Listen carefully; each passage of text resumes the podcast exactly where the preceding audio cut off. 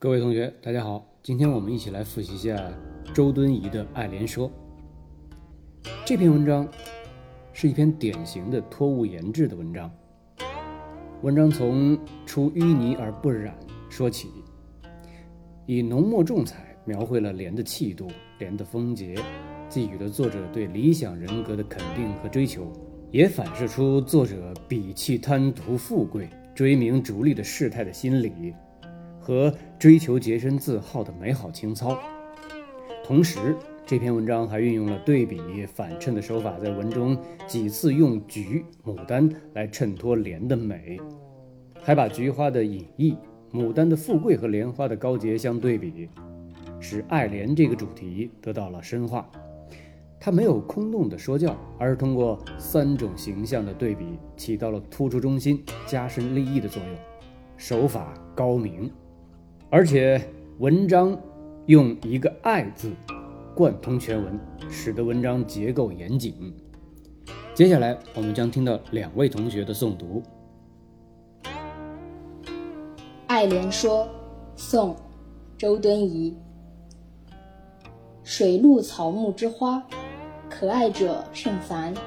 晋陶渊明独爱菊。自李唐来，世人甚爱牡丹。余独爱莲之出淤泥而不染，濯清涟而不妖，中通外直，不蔓不枝，香远益清，亭亭净植，可远观而不可亵玩焉。